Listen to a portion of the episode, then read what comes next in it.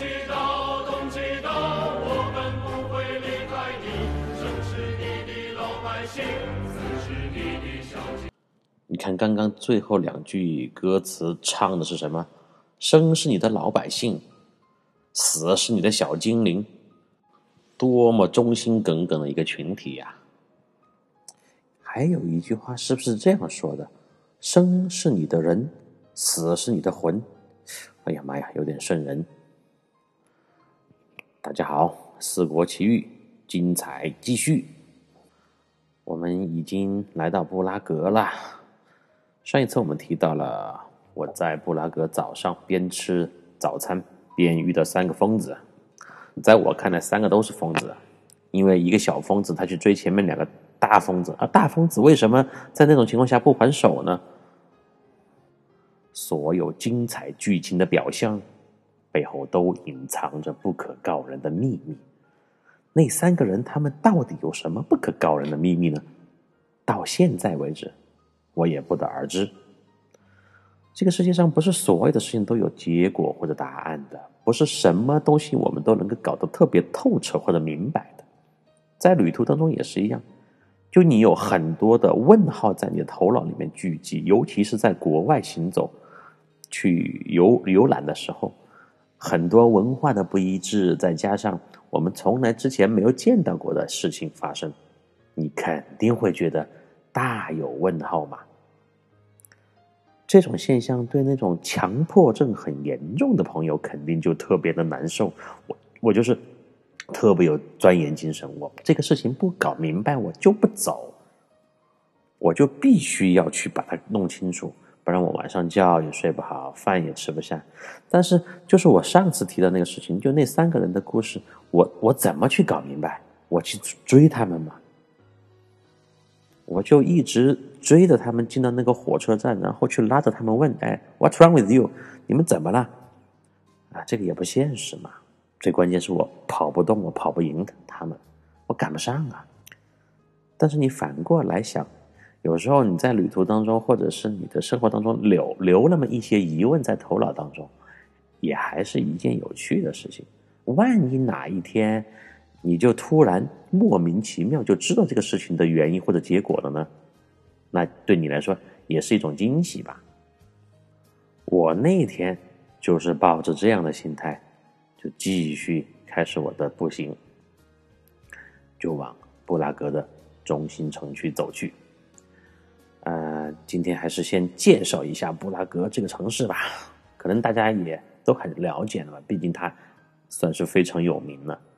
它是捷克共和国的首都和最大的城市，它位于中波西米亚州。波西米亚这个名字听起来是不是有点耳熟呀？一会儿我再讲。嗯，布拉格这个城市，布拉格那个城市呢，呃，地处欧洲大陆的中心，在交通上一向拥有非常重要的地位，与周边的国家的联系也相当的密切，所以呢，呃，在当时打仗的时候，也成为了啊大家都在争夺的要塞或者是中心的地区，就有点像土耳其当年在历史上那种。比较悲惨悲催的命运吧，东方西方的交界处嘛，东西方的人都要争呀。所以有时候你的地理位置是你这个天生的优势。比如说现在你开个饭馆，或或者是你去，呃，修一栋楼啊来卖，那肯定是很好。但是我们放在历史上，在国家这个层面上来讲，啊，那些地理位置特别好的民族或者地区，往往是。很悲惨的过往，现在生活在这些地区的老百姓，我觉得应该特别珍惜他们的祖辈和先烈们通过斗争、通过独立的方式给他们打下的大好江山，才能拥有现在相对比较平静和美好的生活呀。今天的布拉格和呃前面的布达佩斯其实都是这样的一种类型的地方。嗯，布拉格呢，它恰好。那个位置还介于柏林和维也纳这两个德语国家的首都中间，啊，奥地利人也是说，呃，德语的嘛，所以我们，嗯，就是在布拉格，除了他现在的人，大多数人说的捷克语之外，还有一些人他们可以说德语。哎，想到德语，我就想到了这个前面的那谁呀？大家还记得吗？朱尔茨呀。节目听到现在，有的人还有有的事情，好像随着这将近一个月的时间，在我们的头脑当中慢慢都已经远去了，对吧？但是你想一下，我们在当时听的时候，这个人是很新鲜的，突然就出现在我们的旅途当中了。但无论多么精彩的旅途和多么印象深刻的人，随着时间的流逝，它总会在你的记忆当中慢慢的消失的。如果不去提它，可能自己主动想起来的几率比较小吧。你有没有这样的朋友或者认识的人呢？在你的生活当中，在你的过往当中，突然的出现，出现的很精彩，但是消失的也很彻底。反反正我自己就是这样。我现在不提到德语、德国，我就已经好像忘了朱尔茨了。啊，人生就是这么奇妙，人来人往嘛。那句那首歌还是很有道理的。今天一定要放一首《人来人往》在片尾，大家是不是已经比较习惯我这种发散性的思维了？就是讲到一个点就可以天花乱坠的神吹，然后就不知道离题多远。但你放心，我肯定会回来的，肯定会回到我们的旅途当中的。这跟我的多年上课风格其实是息息相关的。我上课的时候也是啊。特别喜欢给学生们神吹神聊，啊，一个单词或者一个句子就可以延伸到很远，跟课堂毫无关联的话题上面去，但最后还是会回到这个课堂上来的嘛，就像我们这个游记分享也是一样的。好，回到布拉格，刚刚提到了波西米亚风格，波西米亚风格呢，指的就是在布拉格所在这个地区。延伸和发展下来的一种叫服装的传统风格，对吧？我们没有听说过。哎，你们家装啥子风格的装修呢？波西米亚风格。哎，一般装修他不会说波西米亚风格吧？因为波西米亚如果真的是要装修的话，肯定跟那个你们家那个有点不搭，有点疯狂啊。因为我马上会解释什么叫做波西米亚风格。波西米亚它是 Bohemia 这样一个英文单词的音译。它原本指的是热情豪放的波西米亚人，波西米亚人实际上就是我们经常听到的另外一种人群的名字。我说他的另外一个名字就非常的熟悉了，就是吉普赛人啊。吉普赛人呢，他是一个流浪的人群，他呢。呃，跟犹太人有一点点像，但是他没有犹太人在历史上那么光辉辉煌，和宗教有关。吉普赛人在很多人，尤其是在欧洲正统的人的观念当中，是一种，呃，比较社会边缘，呃，社会边缘人群吧，应该这样说。因为在法国、意大利，很多吉普赛人，他们，嗯，都是以偷窃为生。然后，反正做一些见不得人的勾当啊，这样的情况是比较多，所以他们的口碑、名声，在主流社会当中，在欧洲啊，长久以来都不是很好。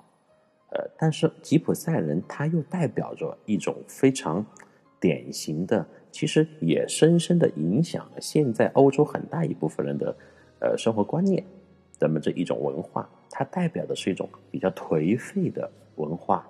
还有就是浪迹天涯，啊，旅途当中形成的那种特别热爱自由的文化，它跟游牧民族有一点点相似，但是它比游牧民族呢又多了那么一分的聪明和自己的一些小心思，它没有游牧民族那么的豪放啊、大气奔放的感觉。所以，这个吉普赛人，也就是我刚刚提到的波西米亚人，他们有一种自己特别的生活哲学，像不像又在上历史课的？我们这个风格就是这么多样啊。波西米亚风格它起源于二十世纪六十年代，所以这个风格它起源的哎时间是非常晚的。他热爱自然和和平的嬉皮士呢，就通过这样的。波西米亚风格的轻松与浪漫，以及叛逆的生活方式来表达他们对自由的向往。你看，刚刚提到几个关键词，既轻松又浪漫，然后又有点叛逆，最后呢还热爱自然和和平，对吧？这些元素加在一起呢，应该是很有魅力的、很有吸引力的这么一个族群，这么一个群体啊。但是他们其实又非常热爱自然，它的本身的那种攻击性又不是很强。就这种吉普赛人，他们没有特别大的追求，我要去征服一个国家，我要去取得一场伟大战争的胜利，他没有这样的追求，所以他跟那个。我前面提到的犹太人是完全是两个概念啊！然后，犹太人呢，他历史就更久远了，我们下次再说。后来这个波西米亚风格，这种对社会秩序就有了一定的挑战。为什么呢？因为前面讲的，它虽然它的杀伤力不大，杀伤力不大，呃，攻击性不强，但是他们是天生爱自由的。那么它的社会准则这样的一个框架下面。对社会秩序的讲，它肯定就是有破坏性的嘛，就不遵守规则。说白了，哎，小打小闹，呃，小偷小摸这种情况就是非常常见的。呃，后来呢，这样的一个情况演变下去，就延伸出了一种啊，特别有意思，单纯的时尚。这种时尚呢，就又表现成了那种吉普赛风。我们说的，哎，你这个是吉普赛风的一种风格，风味嘛，风情的那种风。然后就在服饰上面就体现出，所以就有我们现在所说的波西米亚风的衣服。波西米亚的关键词就是我刚刚说的浪漫、自由、不羁，啊，有点乌托邦的感觉。呃，他们的衣服主要都是一些宽松的上衣，啊，那种大领口啊、印花的长裙啊、镂空啊、刺绣啊、流苏啊。手工编织特别的复杂的这样一种表现形式，用我们四川话说就是个须须特别多，流苏啊，对啊，还有就是什么呢？这个蕾丝这些东西特别多，就一看就不规整嘛。它跟欧洲传统的很正式的西装、很整洁、白白净净的西服、衬衫这种风格就差别的非常大。哎，然后你看，及那个。波西米亚的衣服，他们用的材质是什么呢？用的比较多的有棉、麻，啊，然后那个丝绒，颜色呢以大地色系。什么叫大地色系？就比较深层次的、接地气的这么的颜色，啊，咖啡色呀，啊，银灰色呀，比较黑的呀，还有绿的啊，绿的也比较多，绿色，就是以自然为主的，呃，为主的这么一些色色系。这个波西米亚人呢？在服装潮流上面，真的是给世界的时尚界留下了应该是比较大的一个财富嘛？因为他们在其他方面没法去改变。我们说了，领土占领不了啊，战争你打不了，因为你没有自己的这个军队文化呀，就是那些方面要差一些。但是我总可以给世界带来什么？就是这个服装的风格，还有吉普赛人带来的艺术，那就是。世界闻名的弗拉明戈啊，吉普赛人他们流浪嘛，流浪民族，流浪到了西班牙那边啊，在巴巴塞罗那还有马德里这种大城市，就本来开始以他们非常民间的一种呃艺术形式表演，唱歌和跳舞，就那种踢踏舞，在地板上叮铃嘣隆啊，弄得很响的，但是非常有节奏。非常非常有激情的这么一种舞蹈形式，也可以说是艺术形式。后来在西班牙就变成了非常啊有影响力的国粹式的艺术形式。我在西班牙也现场看过弗拉明戈，就弗拉明戈的表演嘛。啊，我在讲一西班牙的时候会给大家细细的分享。现在我们回到布拉格。呃，我个人还是比较喜欢这种波西米亚风格的服装的。就给人一种可能跟我的性格有关吧，就那种不羁，呃，那种向往自由的感觉，还是很舒服的啊，就给人很多灵感，啊，给人很多呃延伸的感觉，比较宽阔广阔的这么一种自由，呃，所以很多词语啊，我们中国人一直在用，但是他不知道它的起源是什么，它背后的文化和历史有什么关系。今天就相当于顺便解释了一下波西米亚风格，然后还有一种风格是装修风格，就是地中海风格。地中海风格呢，呃，就是跟我们平时传统提到的，你们家装啥子风格呢？要么就是现代，对不对？现代风格，中式的，屋头真的像鬼一样，像木一样那种啊。还有呃，欧式的啊，欧式的金碧辉煌，全是水晶灯、大吊灯，一个床两米八，然后过道的很窄。就就那种风格啊，还有一些其他装修风格。那么地中海装修风格呢？它主要就是以地中海沿岸沿岸的那些国家的建筑风格和装修风格为基调。比如说意大利、土耳其、希腊这些地方，地中海嘛，那肯定除了地就是海，还有就是天。所以地中海风格呢，大多数很多元素都是蓝色和白色组成的。哎，地中海风格其实也是比较休闲度假的。呃，那种感觉，我还是个人比较喜欢那种风格。当然，现在很多人他们追求个性嘛，家里面装修的话，他可也可以搞一个混搭呀。啊，你们家装啥子风格？设计师问你，客厅来个中式的啊，给我修一个呃大大的牌坊啊，呃，厕所我要地中海的，让我在拉屎的时候就感觉这个天上的微风和蓝蓝的天空在向我袭来。呃，卧室卧室整一个欧式的。宽大的床，水晶灯在我的头顶上闪呀闪，让我做梦都非常的明亮。嗯，那书房呢？啊，书房书房给我来一个韩日混合的嘛，弄个帘子，整个榻榻米，对不对？喝个茶特别舒服。你也可以这样去设计呢，对吧？你的家里面就是五彩的世界呀，什么风格都有。好了，我怎么又讲装修去了哈？又跑偏了，不好意思，回来。总之一句话，你看，无论是装修风格，还有一些文化理念，包括我刚刚提到的服饰风格，我们中国在受到国外西方欧洲之前的那种文化影响还是不少的。所以呢，全球化这个概念不仅仅是今天才开始，在很多年前就已经铺开了。然后说回到布拉格，布拉格是一座。非常著名的旅游城市，客观来讲，它比我之前到的那个布达佩斯的名气还要大。啊，市内拥有为数众多的各个时期的各种风格的建筑，特别呢以巴洛克风格和哥特式风格最多。它这个建筑给人整体的感官是，建筑的顶部变化特别丰富，就它的屋顶啊、房顶上面那个部分。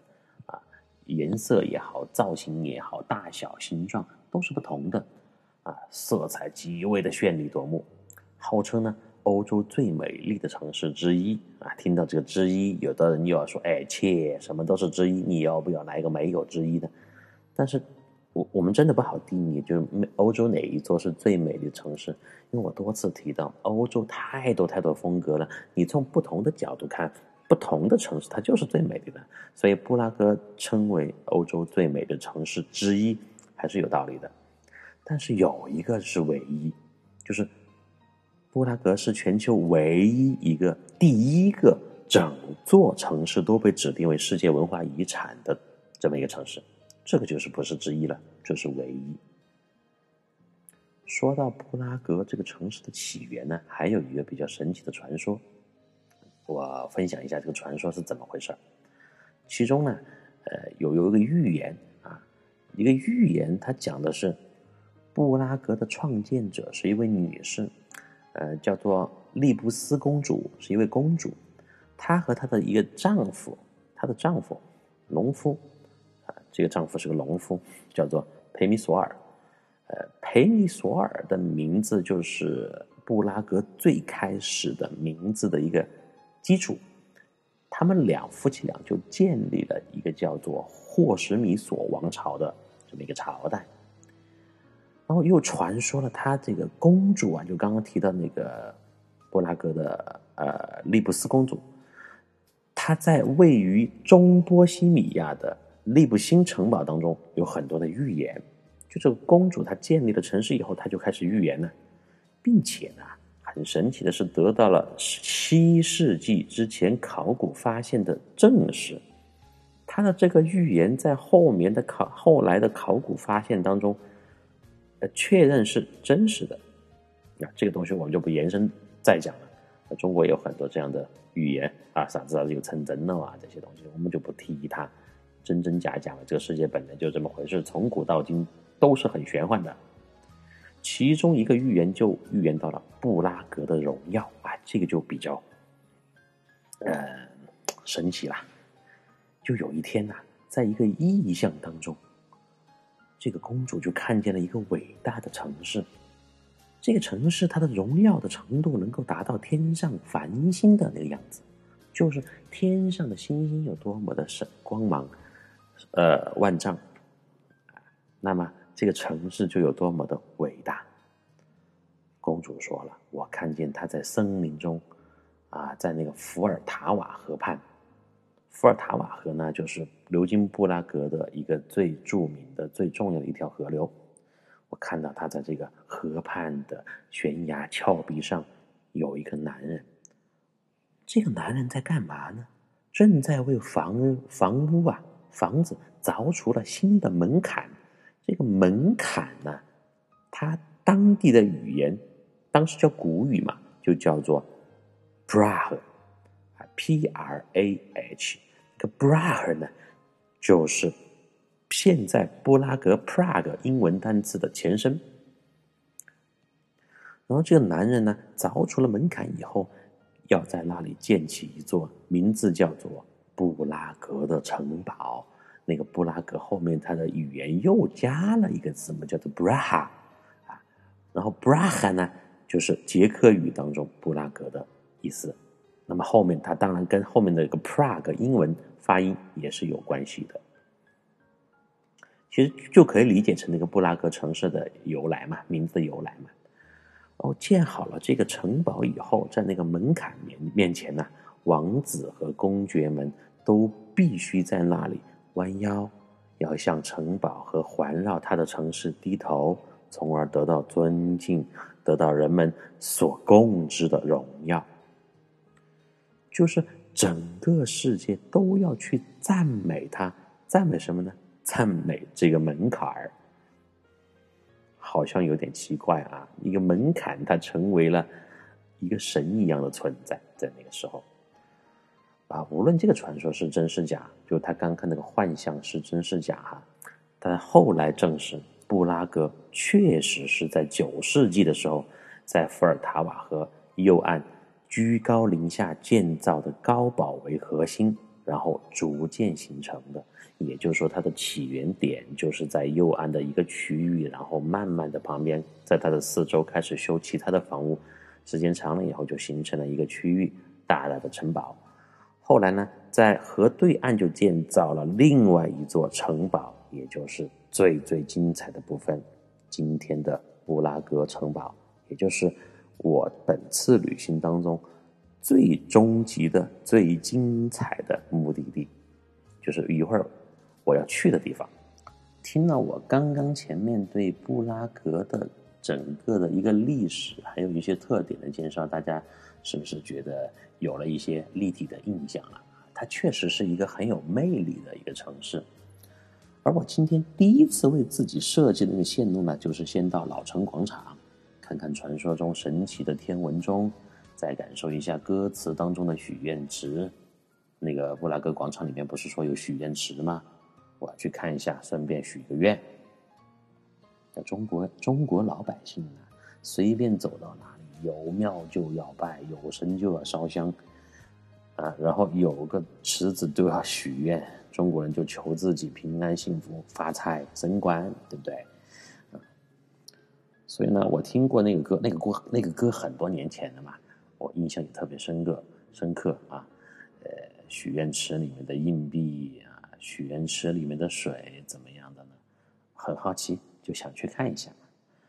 然后我还右面后面设计的是从许愿池出来，布拉格广场出来，跨过查理大桥。查理大桥后面会提到，它也是一个有着无比精彩故事的大桥。最后就去往有有着无限魅力和精彩故事的城堡去，就是刚刚说的布拉格城堡。我从火车站出来，就一边闲逛啊，一边打望，在路上走着。呃，布拉格的街道和前面三个国家的风格呢，又有点不一样。这个地方它的街道是宽阔又明亮，街区里的弯道是很平缓的。呃虽然说它的那个呃街道的弯还是很多，就从上面来看的话，很曲折啊，那种平路或者是很长的那种直线条不是很多。但是它不像布拉格和其他的，呃，不像那个不说，sorry，不像布达佩斯和其他的地方，就是棱角很分明，给人一种比较，呃，直接和冰冷的感觉。这里的街道很平缓，就是给人一种很柔和的感觉，让你走在上面很舒服。地上就全是中世纪时期开始修建这个城市的时候留下的那种凹凸凹凸不平的石头路，那个石头就是很小的石头，它全部镶嵌在一起就形成的这个路，在欧洲很多国家，他们现在的道路，啊，包括前面的佛罗伦萨，都是这样的，呃，而且那个路经过了几百年的这样的。呃，洗礼嘛，有人在上面走，车在上面行，就变得非常的光滑。你走在上面，感觉是在做一个足底按摩一样。它这个城市啊，它的氛围没有意大利那种浓浓的古代气息，也不是阿姆斯特丹的现代房屋和河流的相融之美，和那个布达佩斯的厚重颓废风格也不一样。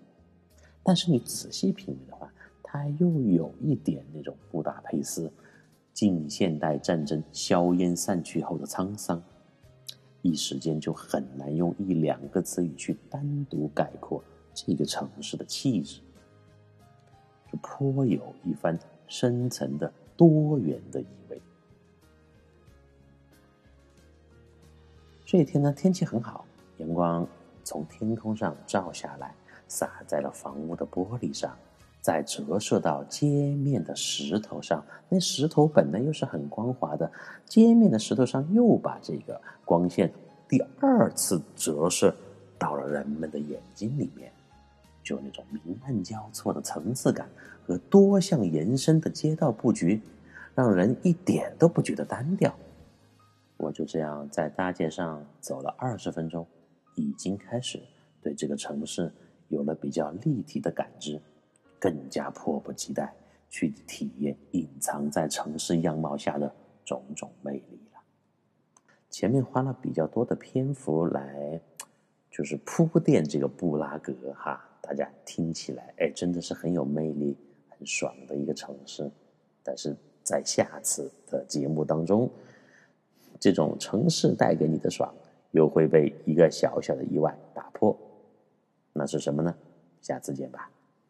情侣会走，刚失恋的你哭干眼泪，前来自首，寂寞因此牵我手，除下了他手身后，我已得到你没有，但你我至少往后成为了密友，闭起双眼，你最挂念谁？眼睛张开，身边竟是谁？感激车站里尚有月台，能让我们满足到落泪。拥不拥有也会记住谁？快不快乐留在身体里？爱若能够永不失去，何以你今天竟想找寻伴侣？